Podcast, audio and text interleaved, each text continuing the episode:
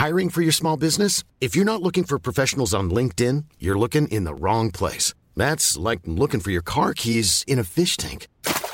LinkedIn helps you hire professionals you can't find anywhere else, even those who aren't actively searching for a new job but might be open to the perfect role. In a given month, over 70% of LinkedIn users don't even visit other leading job sites. So start looking in the right place. With LinkedIn, you can hire professionals like a professional. Post your free job on linkedin.com slash people today. Bonsoir, bienvenue dans le podcast Culture PSG du lundi 27 mai 2019. Au programme ce soir, le dernier match de la très très longue saison 2018-2019, donc la défaite à Caen. On va pas perdre trop de temps dessus, hein, vu ce qui s'est passé. Il n'y a pas grand chose à, à, à sauver. Philo, à Reims. J'ai dit où? À Caen. Ah non, non. Euh... C'est l'habitude, on termine toujours pour 5 ans. ça. Non, ça commence bien ce soir. Donc, on va commencer par le Reims PG en vitesse. Ensuite, on reviendra forcément sur la l'annonce, enfin, l'officialisation de la prolongation de Thomas Tuchel, qui était attendue depuis euh, des, des, des, semaines et même des mois. Et on finira par euh, un peu tous les bruits autour de la direction, euh, ce qui se passe à Doha. euh, les coulisses du palais, etc., etc. Nous sommes quatre comme ce soir. Monsieur Martinelli est là en pleine forme. En pleine forme comme ce soir. ouais. Voilà. Euh, notre ami Omar qui me corrige, il est là aussi. Bonsoir à tous. Voilà. Et nous avons Simon qui est là aussi normalement. Bonsoir, merci à tous pour euh, la grande réussite du lundi solidaire. Je vous Ah oui. aime beaucoup. Le lundi solidaire, si vous ne savez pas ce que c'est, vous irez voir le compte Twitter de Simon, vous, vous comprendrez. Les youtubeurs sont, sont en difficulté. Voilà. Euh, bon, on va attaquer. Ah oui, bonjour à tout le monde sur la Je vois qu'il y a plein de monde et il y a tous les habitués qui sont là, donc ça fait très plaisir. Bonsoir à tous. J'espère que on va savoir répondre à vos attentes. Parce que ce podcast est étonnamment très attendu. Je crois pas que ce soit pour un PSG. Mais on va quand même commencer par ça. Allez, on va faire ça très très vite. Euh, Bon, défaite 3-1 pour finir la saison.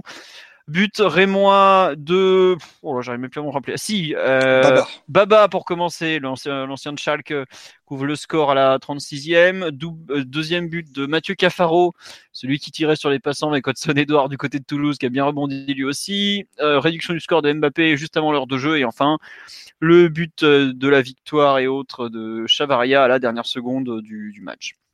Bon. Enfin, j'ai envie de vous dire, la saison est finie. C'était un des nombreux matchs de la fin de saison que le PSG n'avait pas envie de jouer. On a tenu un quart d'heure. Après, ça a littéralement explosé en vol, même si on fait aller une demi-heure pas trop pourrie, euh, seconde période en gros. Mais notre, enfin, bon voilà quoi. Même les joueurs euh, se sont à peine cachés pour dire que bah c'était c'était un match qu'il fallait jouer, donc ils l'ont joué. Mais globalement, s'ils avaient pu tranquillement rester à Paris et déclarer forfait, je pense que ça les aurait pas dérangé beaucoup. Est-ce qu'il y a la moindre chose que vous voulez retenir de ce match, messieurs, ou pas? Oui, non, personne. Euh, euh, tu nous prends un peu de cours là. Non, mais il y a même pas. de- D'habitude, je fais un pouls du match et. Tu veux un nouveau pulseur là pour, ce, pour cette semaine historique? Euh, Non, non, mais tiens, il y a Yeo, un habitué de live, qui nous dit Je fais le pouls du match, 10 bonnes minutes, puis extinction des feux, 3 buts complètement ridicules encore offerts. Bah ouais, c'est un peu ça. euh, Le premier quart d'heure, il était pas mal. Reims a essayé par moment de, de venir nous chercher haut. Et on arrivait plutôt à, à passer, à passer le pressing tranquillement. Euh, je pense qu'on a eu 6 ou 7 minutes de possession interrompue euh, dès l'entame du match. Donc euh, globalement, ça s'est étiré entre un quart d'heure, 20 minutes. Mais après, sans vraiment déboucher sur des occasions très franches non plus. Donc euh, c'était une maîtrise, c'était euh, de la possession, mais sans être vraiment, vraiment très dangereux. Et à partir du moment où il y a eu un peu, moins de, un peu plus de relâchement, des pertes de balles dans les positions plus délicates, bah là, Reims a pu, a pu profiter des, des failles un peu, un peu structurelles de l'équipe, c'est-à-dire la, la place qu'il y avait dans le dos des latéraux, comme on avait dit la semaine dernière, le, le faible, euh, faible volume repli euh, du milieu de terrain. Au final, la défense qui s'est retrouvée très exposée, après des, des, des erreurs individuelles encore derrière, notamment de la part de Buffon pour, euh, pour figer le, le résultat. Donc au final, un match qui était dans la droite ligne de, de tout ce qu'on voit depuis quelques semaines. Ouais, Non, ouais, non. c'est ça. On a vu une équipe euh, en vacances face à des pirates euh, qui avaient le couteau entre les dents pour finir la saison euh, en beauté devant leur public. Donc euh, quand tu cours pas déjà sur un terrain de football, au bout d'un moment, ça se voit quoi. Et ça se paye surtout. En première mi-temps, j'ai pas souvenir d'une fois où on franchit proprement euh, la ligne des 40 mètres, euh, à part sur euh, un rush de Mbappé ou de Meunier. Quoi. Tiens, sur, le- on, sur le live, on nous dit retenir quelque chose de ce match. Ben, quand t'as T'as beau avoir du talent, mais quand tu n'as pas un minimum de green tag, tu finis qu'une défaite, même à Reims. Euh, non, juste euh, Reims, c'est une belle équipe de Ligue 1 cette saison. C'était dur d'aller gagner là-bas. Une équipe qui défend bien, ça s'est vu.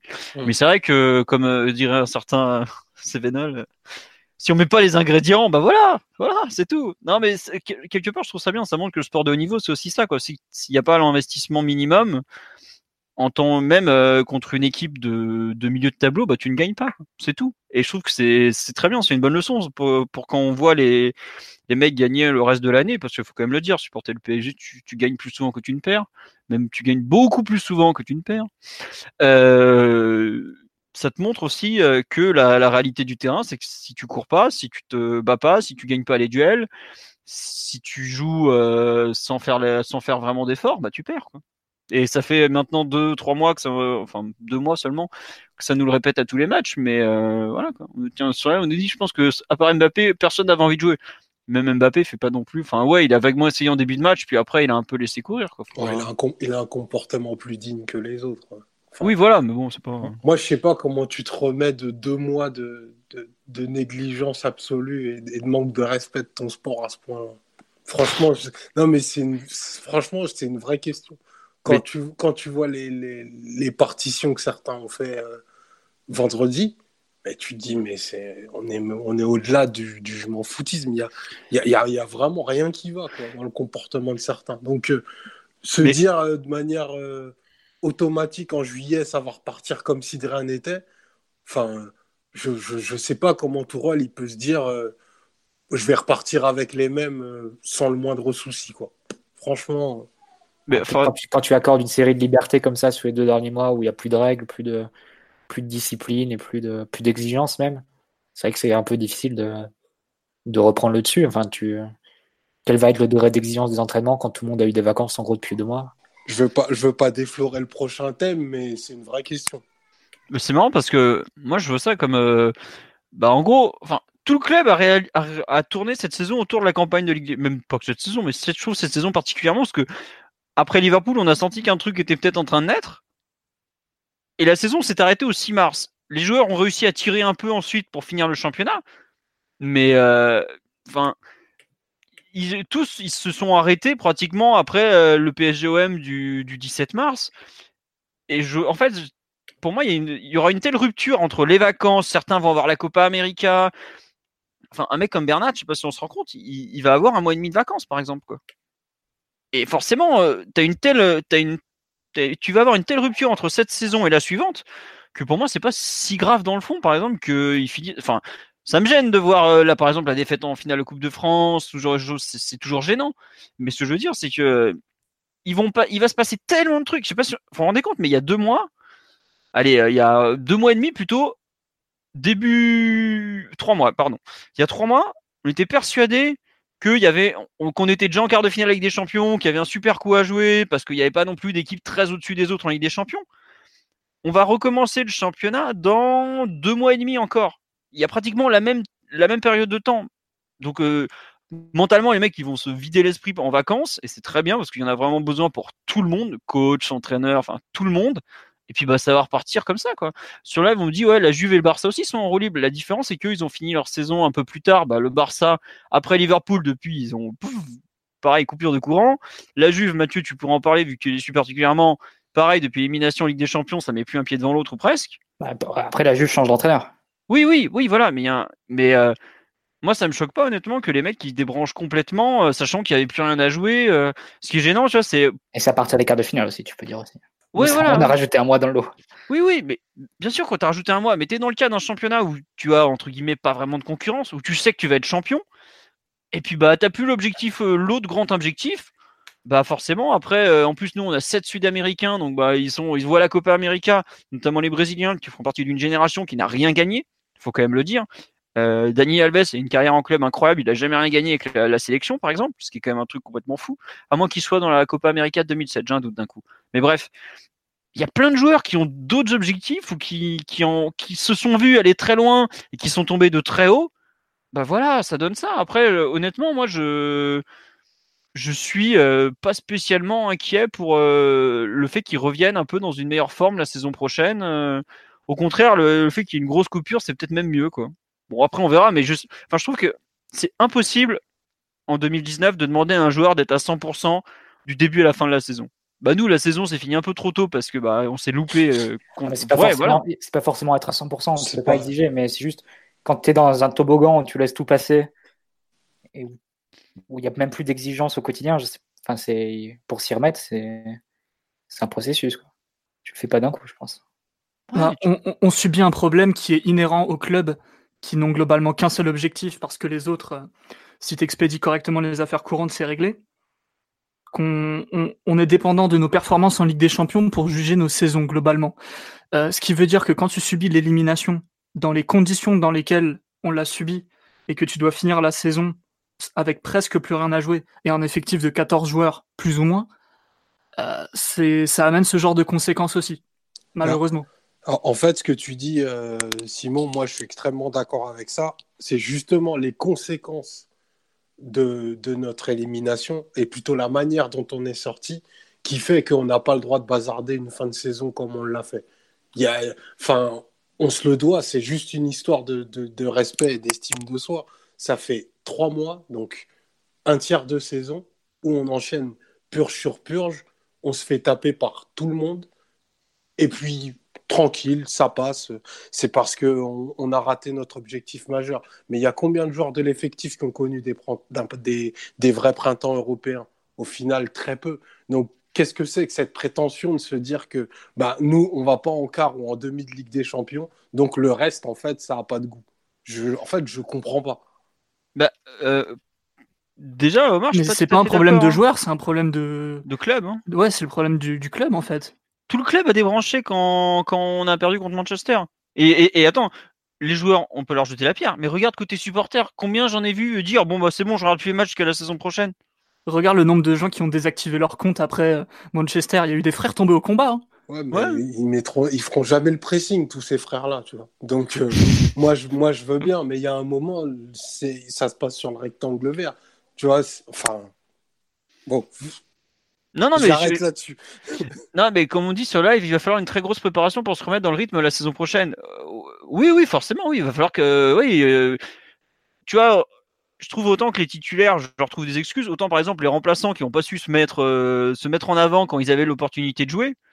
C'est limite plus grave pour eux, quoi. Parce que eux, quand les titulaires vont revenir, ils vont plus rejouer, quoi. Je pense, à par exemple, un exemple tout bête. Nkunku, les années précédentes, en gros, ils, ils finissaient bien les saisons. Bon, bah là, cette année, par exemple, il a, il a rien fait, quoi. Je trouve que ça montre à quel point tout le club, en fait, a un peu décroché. Après, il y a tous les problèmes physiques et tout ça, mais bon. Je sais pas, je j'arrive pas à m'inquiéter pour la suite par rapport à ces, deux mois qui qui sont vraiment, en fait, je trouve déconnectés de toute réalité au final. Puis globalement, on n'en sait rien, ça se passera à l'avenir, mais euh, ce sont des joueurs, ce genre de joueurs-là, de sportifs-là, ils sont programmés pour passer à autre chose euh, plus ou moins rapidement. Je pense que les vacances pour hein. certains, la Copa América pour d'autres. Non, mais par exemple, euh, euh, comment dire, un exemple qui vaut ce qui vaut, mais les mecs qui, qui nous coulent à Manchester, c'est pas ceux qui ont coulé forcément lors de la première remontada, parce que parce que tu, tu, ils sont programmés pour passer à autre chose. Donc je pense que la saison prochaine, si, si tu si tu fais un recrutement qui est plutôt approprié, il y a aucune raison que tu puisses pas réenclencher sur une dynamique. Euh, complètement nouvelle et complètement déconnectée de ce qui a pu se passer depuis euh, euh, deux ou trois mois. En tout cas, c'est se mettre une pression très importante sur le début de saison. Pour le coup, euh, comme vous le dites fort justement, il y a la Copa, donc il y en a plein qui vont revenir rincés, surtout ceux qui vont aller au bout. Euh, Tourelle, il va pas pouvoir continuer comme ça. Si, admettons, les, les 3-4 premières journées se passent mal, on va retomber dans un niveau d'hystérie qui va être très, très, très élevé.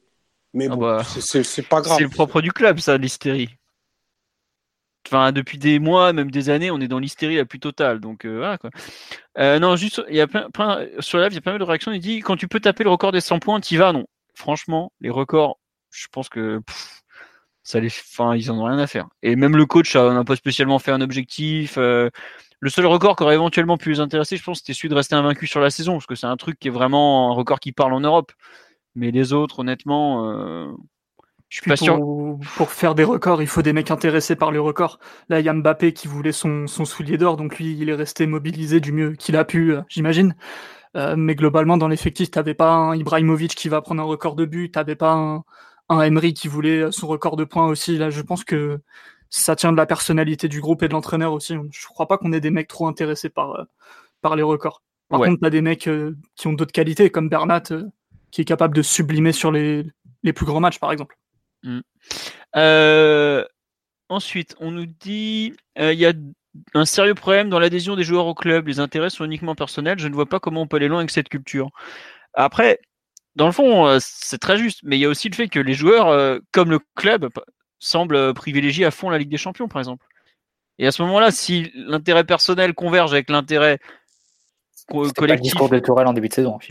Oui, mais il y a le discours et il y a aussi ce que les joueurs ressentent. Je suis d'accord que le discours c'était pas ça, mais tu vois, euh, enfin, tu vois que tout le club se mobilise pratiquement que pour la Ligue des Champions. Combien de fois, enfin, combien de matchs de Ligue des Champions le président a raté? Zéro. Cette année, le président, il, il, aurait pu ne même pas être là au match du titre, par exemple. Comment tu veux, à partir de là, ne pas faire croire que tout le club ne pense qu'à la Ligue des Champions? C'est, y a, y a, je suis d'accord qu'il y a le discours et Tourelle pour moi a raison quand il dit qu'il faut pas se concentrer que sur la Ligue des Champions parce que ça sert à rien de rajouter encore de la pression alors que c'est déjà que tout le monde attend que ça. Mais tu as les actes. Dans les actes, tu vois très bien que le PSG globalement euh, ne pense que à la Ligue des Champions, par exemple. Quoi. Enfin, en tout cas, c'est comme ça que je le ressens. Après, je, tu peux, si tu as un, un autre ressenti, vas-y. Hein. Non, non, du tout, du tout. Ouais, puis de toute façon, il y a les preuves par la parole. Kylian Mbappé à Marseille sa première saison, il dit quoi? Il dit ouais, l'OM c'est pas très important. Euh, moi, je suis venu pour jouer la Coupe d'Europe. À un moment, c'est sorti de sa bouche, donc c'est que c'est la réalité. Ouais entre autres. Et tu vois, ça fait déjà plusieurs joueurs. Euh, enfin, le joueur majeur du projet, par exemple, l'an dernier, pour le match du titre contre Monaco, il, qui est Neymar, et il le regarde d'un œil, il est en train de jouer au poker. Enfin, tu as énormément d'anecdotes autour du PSG qui te montrent bien que le club est tourné vers la Ligue des Champions et donc se mobilise pour des événements très particuliers, en bien ou en mal. Voilà, il y a des moments où ils sont passés complètement à côté, d'autres moments où ils ont réussi des bons trucs, mais la, Ligue 1 globalement est un truc, euh, un feuilleton euh, semaine après semaine qu'ils arrivent assez bien à gérer. Quoi. Après, je, nie pas la, prépondérance de la Ligue des Champions, c'est juste que planter 10 matchs, c'est, c'est pas un truc anodin. Quoi. Moi, j'ai même des clubs qui sont lourdement passés à côté, euh, comme, comme le Barça et, et la Juve, ils n'ont pas planté 10 matchs dans les proportions dans lesquelles on a planté. Mais c'est enfin apparemment ça, ça va à tout le monde. Moi je trouve que c'est c'est un terrible manque de caractère aussi, tu vois. Bah, sur le caractère, pour euh, pondérer un petit peu tout ça, même si forcément, euh, moi, ça me, pose, ça me pose aussi un problème que de voir le, le groupe un peu en état de déliquescence comme ça, c'est que tu as eu certaines réactions pour des matchs plus importants que d'autres, où là, tu vois qu'il y a eu un sursaut d'orgueil, même si ça, c'est pas toujours bien fini. Globalement, là, les meilleurs matchs depuis l'élimination, c'est les matchs les plus importants. C'est le match du titre contre Monaco, c'est l'OM, euh, la finale de Coupe de France, on commence très bien avant d'exploser pour euh, tout un tas de raisons. Aussi, le match euh, avant la fête contre, Dijon, c'était aussi un bon match. Ça, c'est des réactions qui te montrent que que c'est aussi dans la tête et dans, dans l'orgueil. quoi. on a fait un bon match contre le 16e et contre le 17e. Certes, mais c'était des occasions plus spéciales que les autres matchs où, globalement il n'y avait plus rien, plus rien à faire, plus rien à jouer. Ok. non, mais enfin, après, il faudra voir à l'avenir. Hein, mais c'est vrai que le, la période est. C'est la première fois de l'RQSI qu'on a une période de roue libre aussi longue. Quoi. Et c'est pas. C'est forcément un truc qui interpelle. Quoi. Donc, euh, bon. Alors, on nous dit est-ce que les gens du club et les joueurs savent qu'on a déjà été en demi-finale de Coupe d'Europe quatre années de suite, même cinq? Euh, À un moment, il va falloir que les, les gars réalisent qu'ils ne sont pas à la hauteur de notre histoire, toutes stars qu'ils sont. Ah oui, mais alors ça, je pense qu'ils s'en foutent complètement. Et comme l'avait expliqué un jour Thiago Motta, euh, il savait même pas que le PSG gagnait une Coupe d'Europe, par exemple. Après, Après tu peux pas comparer la Ligue des Champions actuelle avec. Ouais, la Ligue des Champions actuelle et les, les Coupes d'Europe de l'époque, c'était un peu, euh, c'était même complètement différent. Euh, mais bon, globalement, euh, oui, il y a eu un, il y a peut-être, enfin, il y a eu un tel trou noir dans l'histoire du PSG entre euh, la première partie de l'Air Canal Plus et l'arrivée du Qatar que c'est dur d'avoir conservé un peu cette culture de la Coupe d'Europe, même s'il y a eu des parcours européens pas totalement, totalement ridicules entre les deux. Je pense notamment au quart de finale en 2009 d'Europa League. Mais bon, c'est le PSG a perdu beaucoup d'histoire euh, avec entre dans les années 2000, donc bah c'est comme ça. Après, est-ce que le club se fait bien respecter lui-même? Est-ce que le club explique à ses joueurs qu'il existait avant eux et qu'il existera après? C'est aussi une question qu'on peut se poser. Quoi. Mais bon. Est-ce que vous voulez rajouter quelque chose autour de ce Reims PSG et de la fin de saison en roue libre ou pas?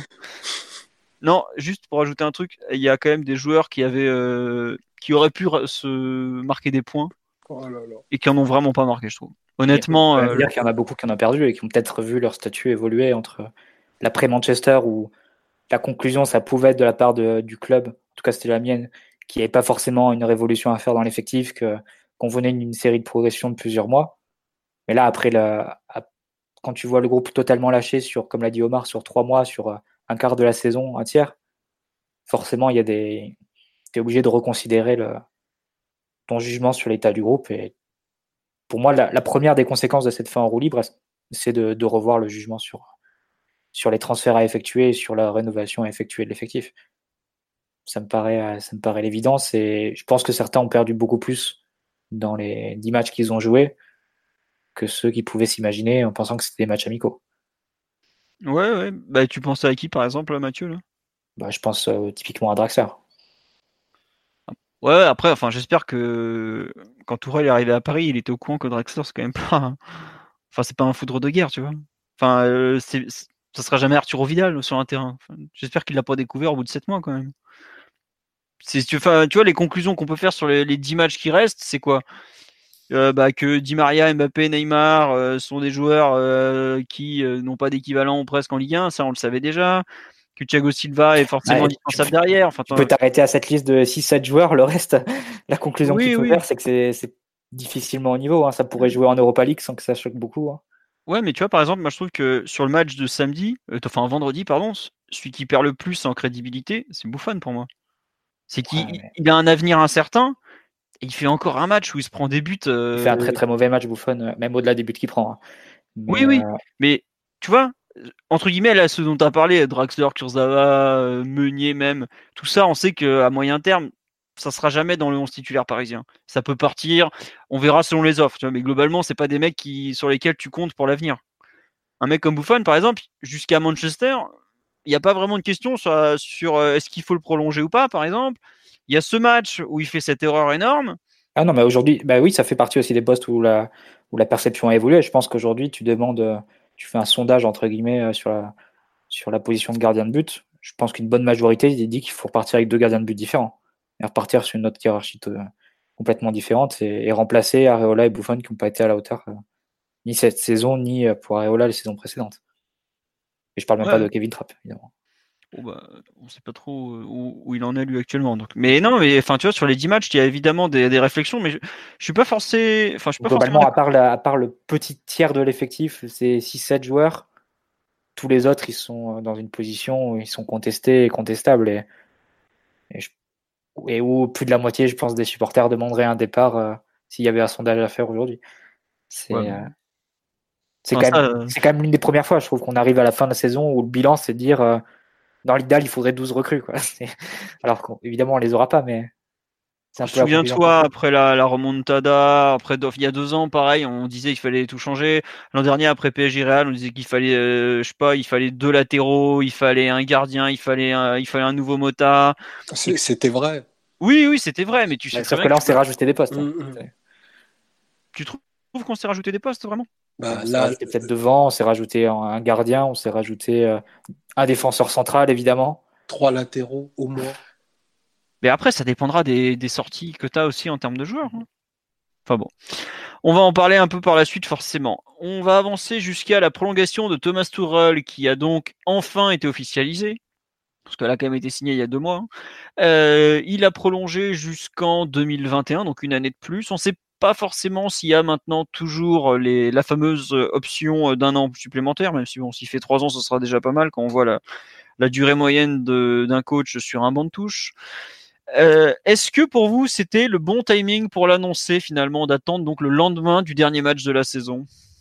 Bah, Le, timing, il était, il était rendu difficile ben, à cause de, tout ce dont on a évoqué euh, ben, précédemment, entre la, sortie, de, la sortie euh, contre Manchester, la gestion, du, la gestion des, des trois derniers mois. Bah, on était obligé pour moi d'attendre euh, la, la fin de saison pour pouvoir, euh, pour pouvoir annoncer cette prolongation, même si apparemment elle est, elle est signée depuis, depuis fin mars. Tu, tu m'arrêteras euh, si je me Oui, trompe. c'est ça. bah d'ailleurs, ouais, je, je me demande si ça n'a pas été signé d'ailleurs le 27 mars pour le coup. Enfin, en tout cas, c'était pendant la trêve internationale de mars, la deuxième semaine, sachant qu'on a joué à Toulouse le dimanche 31, ça doit être par, ça, par là à peu près. Voilà. Donc on s'était, on s'était un peu rendu inaudible cette, cette prolongation. Voilà, ça a été fait immédiatement après la J38.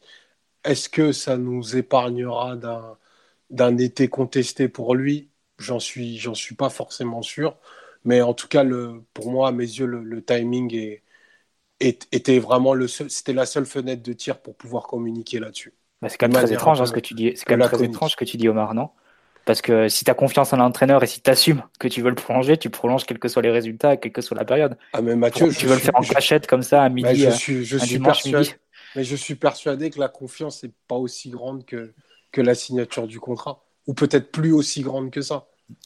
Ça, je, je veux bien te rejoindre là-dessus et ça, dépasse un peu le débat du timing, mais c'est une décision euh, dont aujourd'hui, difficile de dire euh, si elle est euh, judicieuse ou si elle est complètement catastrophique à mes yeux. Le timing est pas terrible non plus, à mon avis.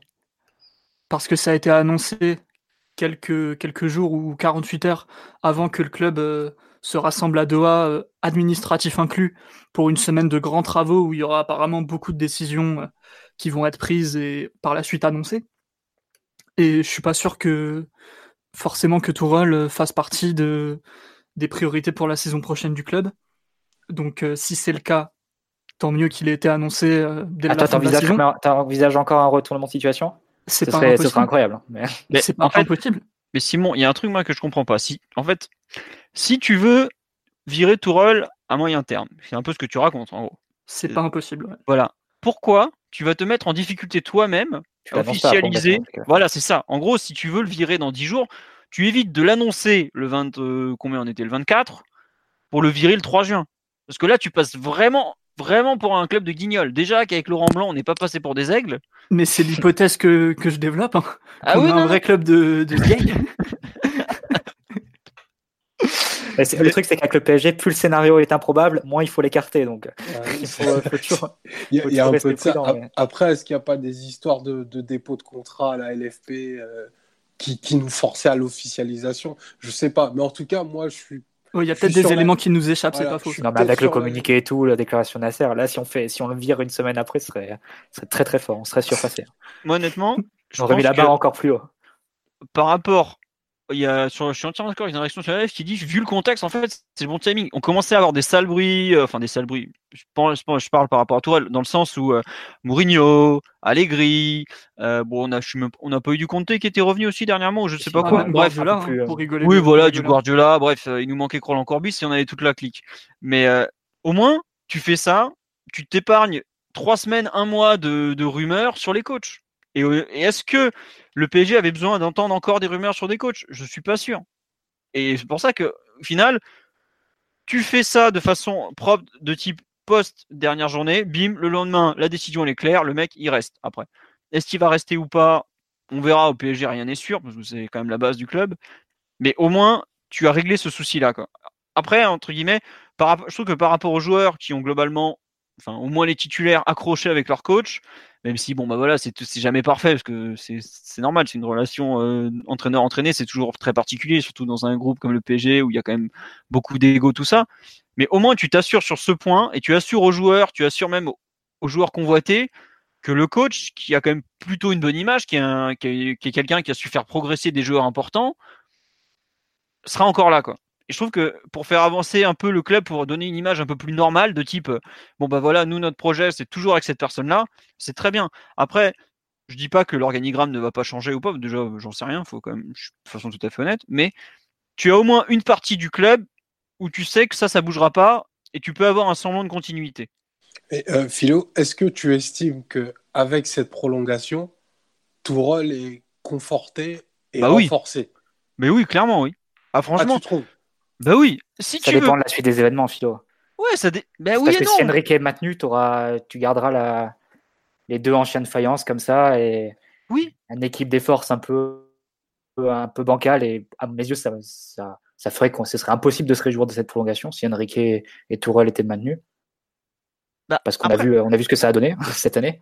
Par contre, s'il y avait un changement, s'il y avait un changement au niveau de la direction sportive, effectivement, là, Tourelle sortirait conforté parce que ça voudrait dire que les Qataris ont tranché en sa faveur face à Enrique pour moi, c'est, ça va beaucoup dépendre de ce qui va se passer dans les, Oui, mais regarde, le fait- simple fait qu'il soit, euh, que ça soit annoncé, donc, ou dans le sens où tu peux pas le virer après, ça veut dire que quelque part, Enrique n'a pas eu la peau de Tourelle déjà.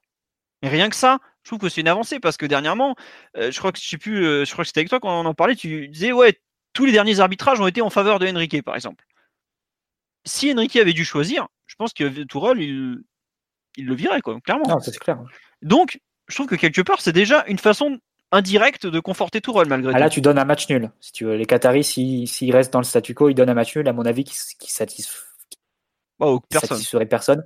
Parce que Mais- je pense que c'est pas ce qu'attend Tourelle quand il fait ses déclarations. Il faut que tout le monde aille dans la même direction et tout ça. Et il sait très bien que si, euh, si l'équilibre restait le même, il serait sur la sellette l'an prochain. S'il finit pas premier de son groupe, il y aura des rumeurs sur son successeur. Et au final, il, il repousserait l'échéance que d'un an. Par contre, là, là où ce serait intéressant pour lui, c'est s'il obtient dans les faits la peau de- d'Enrique. Et là, on pourra dire qu'il a été conforté, qu'il a eu gain de cause sur la, sur la saison et qu'en gros, c'est lui, c'est son travail qui a été jugé le plus profitable au club par rapport à celui de directeur sportif. Oh, bah, ça, y a pas. si tu arrives à, l'autre conclusion. Ah bah, euh, attends, si- bah, moi j'ai longtemps, j'ai longtemps pensé que ce serait celui qui a saboté et sabonné la planche pendant un an qui allait s'en sortir et pas l'autre. Mais bon, c'est une autre, une autre affaire. Mm. Mais euh, bah, on verra, je pense, dans la prochaine semaine ou dans les dix prochains jours avec ce qui se passe en ce moment et si les décisions seront prises, si les Qataris vont avoir le courage de trancher maintenant ou si on va rester dans cette équipe qui, qui, mène, enfin, qui nous mène au mur. Et c'est pour ça que pour moi, c'est impossible de se réjouir de la, la, la prolongation de Tourelle en l'état. Il faut vraiment attendre de ce qui va se passer. Alors, juste petit tour sur live, parce qu'il y a beaucoup de réactions. On nous dit déjà s'il perd le trophée des champions par rapport à Tourelle. Euh, Enfin, je, je suis pas sûr qu'un trophée des champions de début de saison où il va manquer la moitié de l'équipe sera euh, si comment dire. j'espère qu'on on n'est pas un club qui est débile au point de virer un coach parce qu'il a perdu le trophée des champions. C'est pas non plus un un titre un peu honorifique. Euh, Bon, euh, on joue contre Rennes, euh, ok. Faudra voir le déroulement du match, mais bon, c'est pas. J'ose espérer qu'on n'est pas un club qui vire un coach parce qu'il il a perdu le, trophée des champions. Enfin, c'est- surtout ça en fait derrière. Après, euh, bon bah, il le perd, il le perd, on verra. On, on- on- faudra surtout voir avec quel joueur il l'a joué, dans quel, enfin les circonstances du match euh, et plein de choses. Quoi. Ah, je pense qu'il a intérêt à gagner quand même. Oui, non mais un, un coach au PSG ou dans n'importe quel grand club, il a toujours intérêt à gagner, quoi. Mais le- enfin, le trophée des champions, on sait que c'est la première rencontre de la saison, que tout ça se joue avec des joueurs sur une jambe ou ce genre de choses, donc c'est pas, c'est compliqué de juger là-dessus, tu vois. C'est pas, c'est pas un- une rencontre. euh, Enfin, dites-moi, est-ce qu'une personne est capable de me citer comme ça en trois secondes, enfin en cinq secondes, les cinq derniers trophées des champions qu'il y a eu? Avec les scores et tout Je suis même pas sûr. C'est comme les finales d'Europa League, on les oublie en deux mois, quoi. C'est comme ça, c'est tout. hein.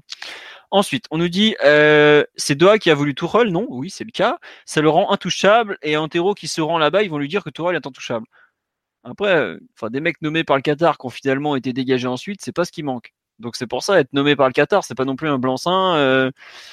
Antero Henrique aussi, il a été nommé par le Qatar indirectement, vu que le mec qui prend les décisions au PSG, c'est Nasser Al Khelaifi. Donc ça veut un peu euh, nommé par le Qatar, c'est une protection, mais c'est pas non plus euh, une étoile d'invincibilité de Mario Kart, quoi. Enfin, au bout d'un moment, tu, tu es quand même en risque si tu si tu réponds pas au, au cahier des charges qui t'a été fixé, quoi, tout simplement. Est-ce que euh, donc concernant le prolongation de tour toujours, euh, quelle incidence pour la suite à votre avis? Puisqu'on a un peu dé- débriefé le timing déjà. Personne qui veut ce thème. Attends, faut qu'on se remette de l'étoile dans Mario Kart. Non, non, mais ouais, qui veut euh, donc Elle est très faible l'incidence sur l'avenir. Enfin, ça va dépendre beaucoup des résultats de l'an prochain. Et j'ai pas l'impression. Enfin, encore une fois, si Enrique reste en poste, pour moi, Tourelle sortira pas conforté. Il aura juste un sursis d'un an de plus. Et l'an prochain, on recommencera avec bah, le même mode de fonctionnement qu'on avait eu avec Emery. Donc un entraîneur fragilisé qui entame sa deuxième saison et qui, euh, au moins de mauvais résultats, peut-être pas dès le trophée des champions, mais dès le groupe de Ligue des Champions à, coup sûr, eh ben, si, euh, s'il passe pas les étapes, eh ben, il aura des, rumeurs de successeurs euh, tous les jours, enfin toutes les semaines, régulièrement.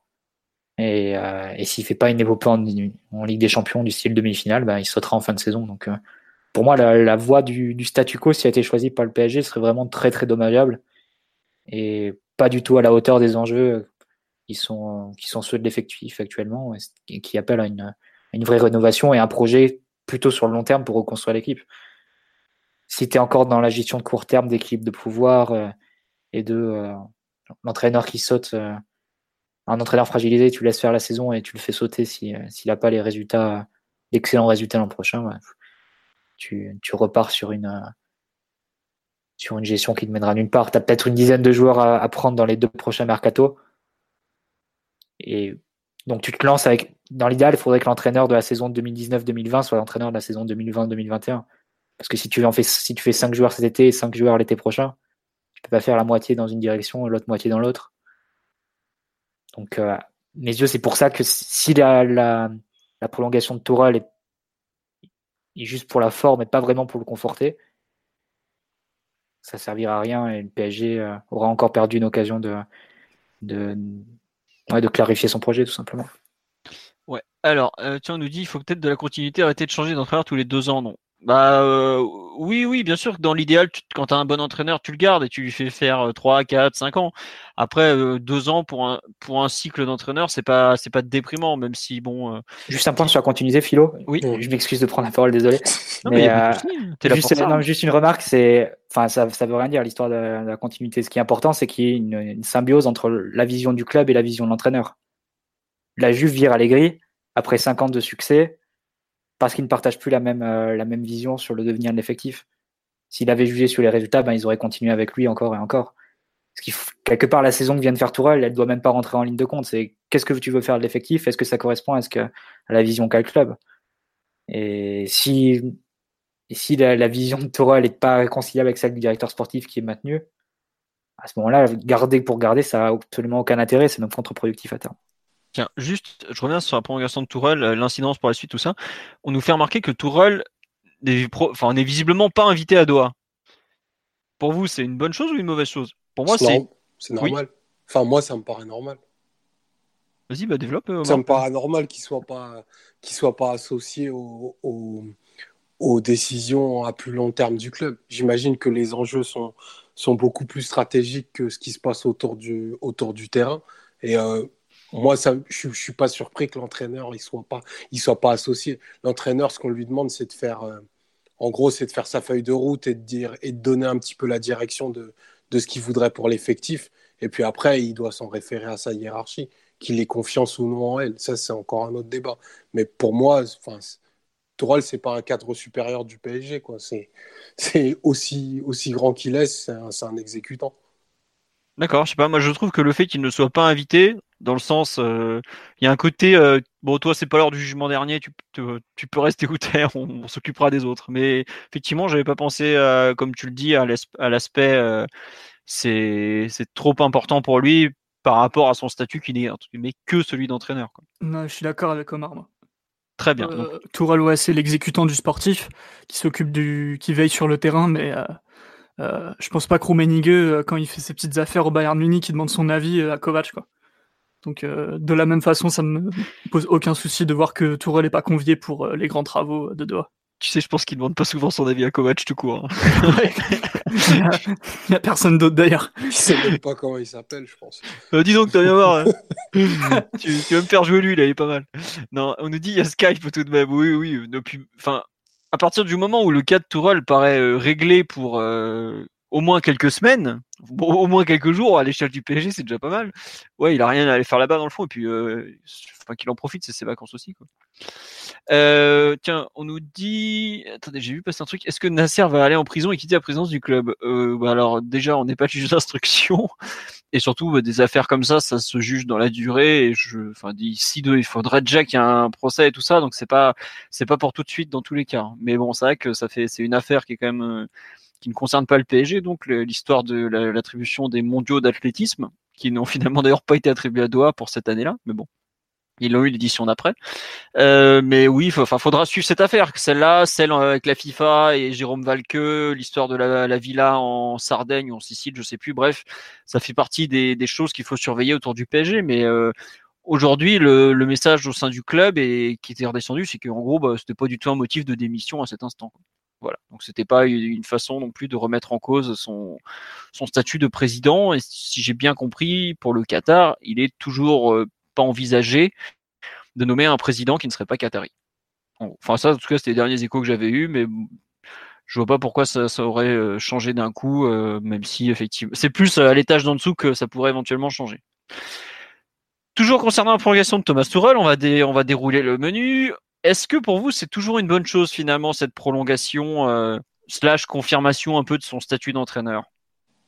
Bah pour faire suite à, ce que tu disais euh, par rapport aux incidents, et ça, je, reviens un petit peu sur ce que disait Mathieu, les incidences, elles sont difficiles à lire. Si c'est une chose positive, euh, pour moi, ça l'est encore plus parce que, en fait, là, ce qu'on va demander à, à c'est d'être le, le, le, le contremaître de l'immense chantier qui est en face de nous. Euh, où pour moi, il faut ben, absolument euh, régénérer, revitaliser l'effectif ça, ça me paraissait très clair après Manchester, mais ça me paraît, ça me paraît obligatoire après, après les mois qu'on vient de vivre.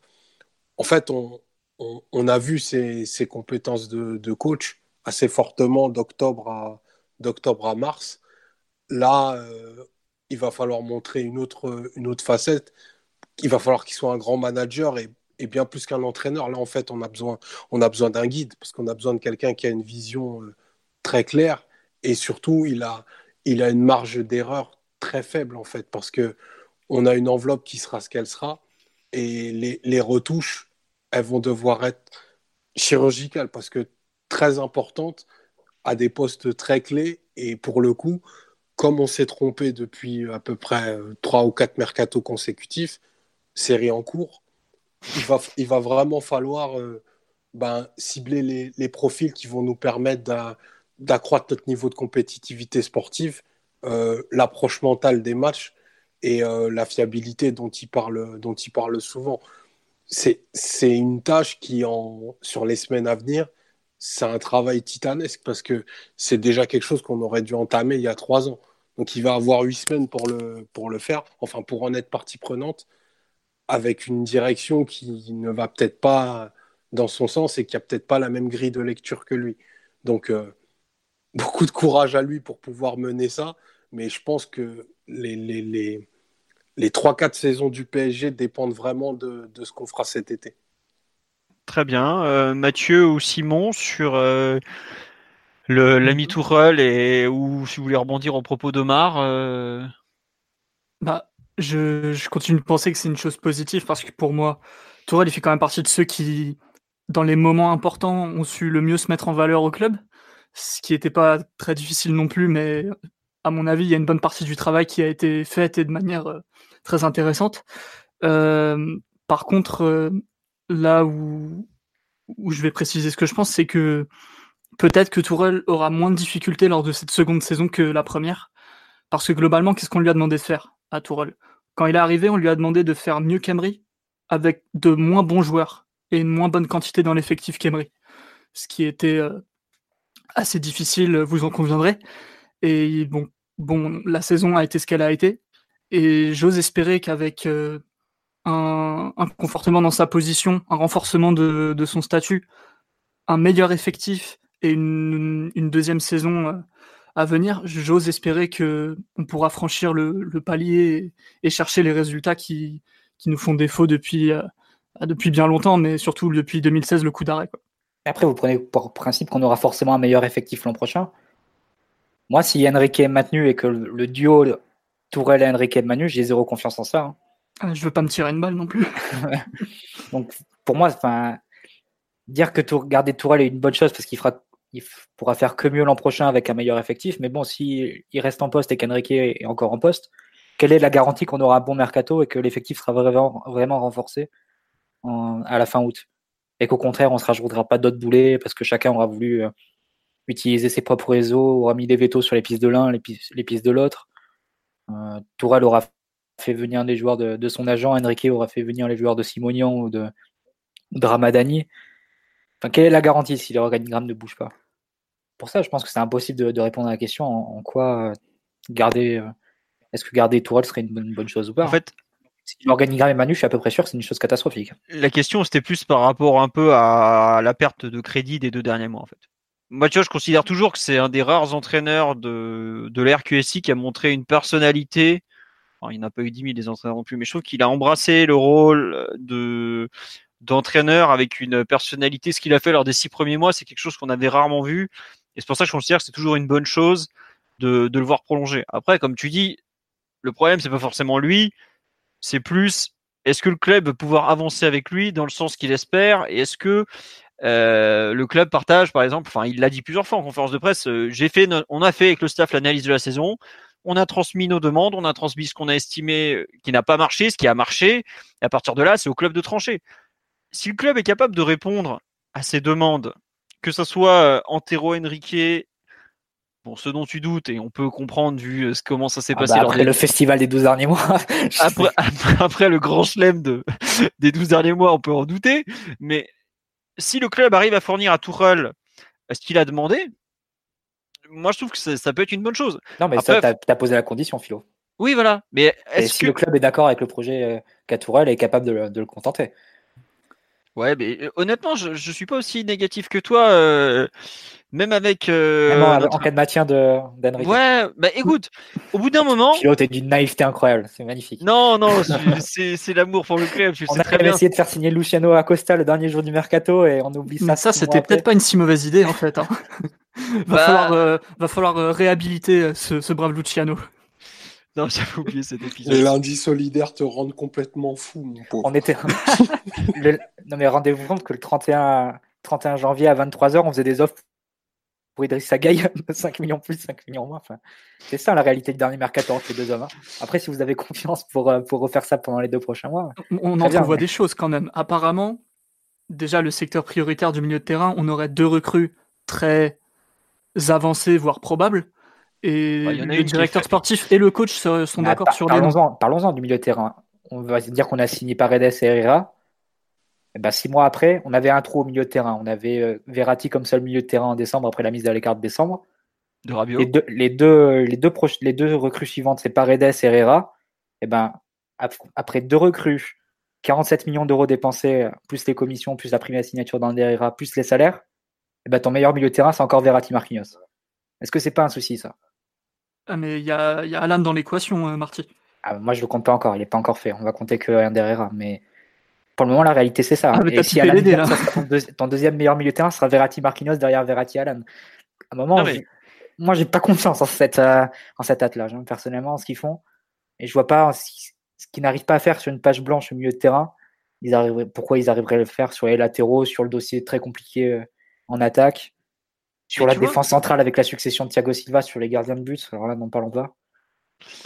Après, je te trouve, euh, enfin, c'est vrai que les deux derniers mois et de compétition et les douze derniers mois de gestion laissent pas laisse pas filtrer un grand optimisme pour dire parce que euh, bah, globalement enfin ça fait euh, comme dirait Mota bah, mon successeur il est pas arrivé hein. je sais pas si c'est normal mais il est toujours pas là quoi enfin tu as globalement un appauvrissement de l'effectif qui s'est effectué un peu l'été dernier ou sur les trois derniers mercato globalement mais je trouve que c'est pas aussi désespéré dans le sens où tes points forts, tu, tu n'es pas parti pour les perdre. Après, faudra un peu, faudra corriger sur les points faibles, mais c'est pas, enfin, quand si, tu... si les derniers mois, si les derniers mois ont montré quelque chose, et même si l'ensemble de la saison a montré quelque chose, c'est qu'on a une équipe type qui tient la route. Oui. Avec une base de 7 très bons joueurs et 4 joueurs de complément qui ont peut-être pas le niveau pour être euh, des top joueurs, mais accompagnés de très bons joueurs, ça peut le faire. Par contre, le reste, ça tient pas la route. Et tu as quand même une grosse opération de renforcement à effectuer. Parce que dès qu'il te manque tes joueurs majeurs, tes joueurs un peu moins forts, on va dire sur le palier intermédiaire, le chapeau 2 de l'effectif, ils plongent et ils sont pas en mesure de t'assurer une continuité de résultats comme on l'a vu sur les deux derniers mois. Ouais, non, non, mais oui, je peux pas te donner tort. Euh, enfin, on a bien vu que dès qu'il en manquait un ou deux, euh, on commençait à trembler et tout de suite, c'est, la catastrophe. Mais je suis pas sûr que, enfin, tu vois, en fait, c'est surtout que on a un moment où je vois pas comment euh, euh, rôle vient d'être confirmé. Quelque part, donc, il a regagné, enfin, il a du crédit qui lui a offert une année supplémentaire de façon certaine. Enfin, je dis de façon certaine à enfin, à cet instant. Je vois pas en fait aujourd'hui comment Enrique, sachant que Tourelle, qui n'est pas son choix, a été prolongé, peut entre guillemets ne pas répondre aux besoins de Tourelle, dans le sens où là, c'est pas je peux je peux faire ce que je veux tout ça c'est tu fais ça Et sinon, c'est la porte, qu'en fait. C'est pour ça que je me dis qu'on ne peut pas avoir un nouveau mercato guignolesque à base de euh, je veux mon Acosta, tu n'auras pas ton Eggestein, euh, tu veux du gay, il y a du Thiago. Enfin, le dernier, le 31 janvier était lunaire. Je, ne vois pas comment on peut refaire ça, qu'en fait. C'est plus dans le sens où euh, c'est pas possible que la direction et même le, président et même le fameux émir acceptent ça. Quoi. Au bout d'un moment, c'est même pas. Enfin, le pire, si, c'est que c'est possible, puisque comme tu le dis, ça fait deux, deux mercato que le, sketch dure. Mais je vois pas. En fait, aujourd'hui, ça me paraît être. Euh, les deux sont, sont trop proches de la porte, je trouve. Enfin, surtout un, qui à mon sens est directeur sportif malgré tout, pour ne pas euh, tenter de faire avancer les choses. C'est ça, en fait. Euh, je me dis, c'est pas possible. Même si, bon, dans le fond, oui, c'est pas complètement déconnant. Enfin, je sais pas ce que vous en pensez. Si je suis gentiment naïf, comme dirait Tourelle, je, je suis pas naïf, mais je sais que. Hein ou si c'est euh, si c'est non c'est pas possible je, je sais pas si tu es naïf mais en tout cas si on prend juste euh, le sportif avec l'effectif qu'on a déjà il y a un péché originel qui est d'avoir fait euh, Mbappé en même temps que Neymar et qui mine de rien est à l'origine entre autres parce qu'il y a eu tout le passage Olivier Létang avant mais c'est quand même l'origine de, de pas mal de soucis. Soit on arrive à le corriger et à faire mieux que ce qu'on montre soit on n'arrive pas à le corriger et ce sera non pas l'échec de QSI, mais l'échec de, ce projet-là dans QSI. Et, mais je, continue de penser qu'avec un renforcement de quelques postes, sans perdre trop en qualité, voire même en, balançant un peu du bois mort euh, par la fenêtre, ça peut, ça peut être plus facile pour Tourelle de, mener à bien son travail.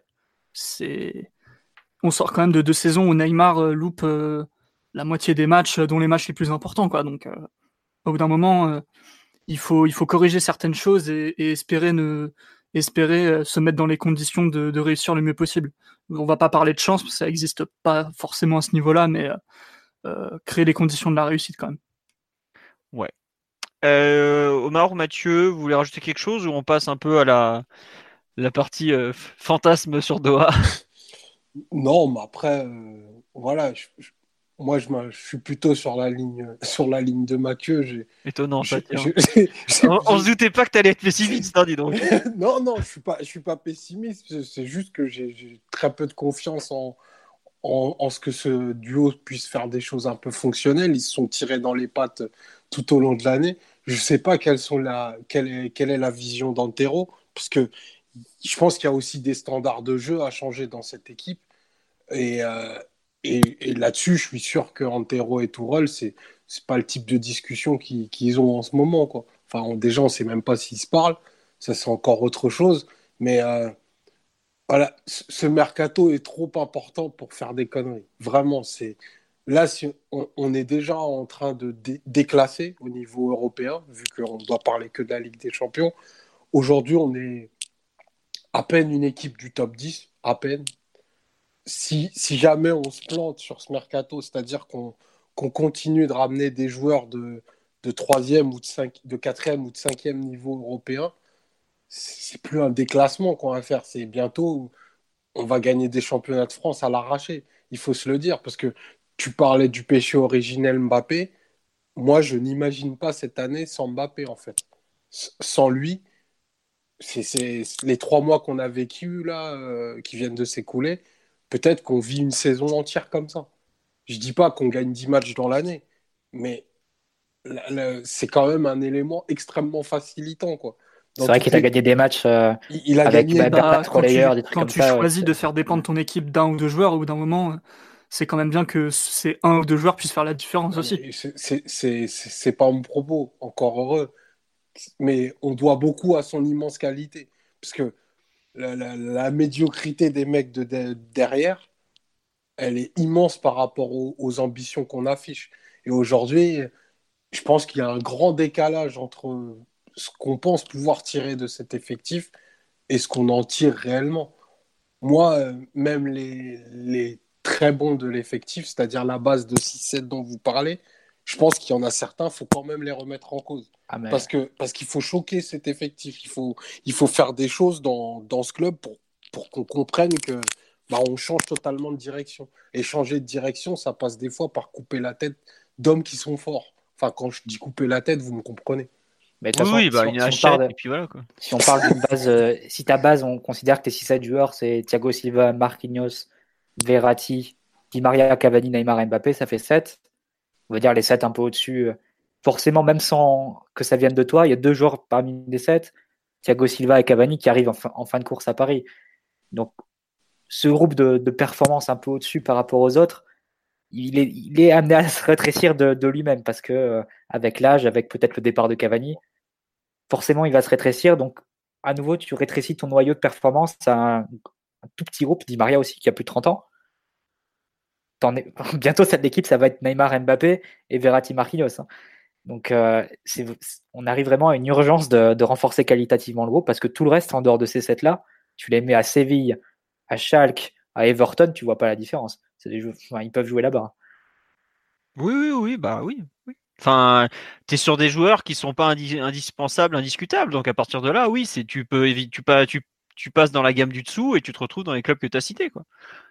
Bon, bon peut-être pas Schalke, euh, parce que bon. euh, Non, peut-être pas le Schalke, mais enfin, tu m'as compris. Des, des- Non, des oui. clubs de 3, 4, 5e de leur championnat. Non, mais on a des joueurs qui jouent pas à Schalke. hein.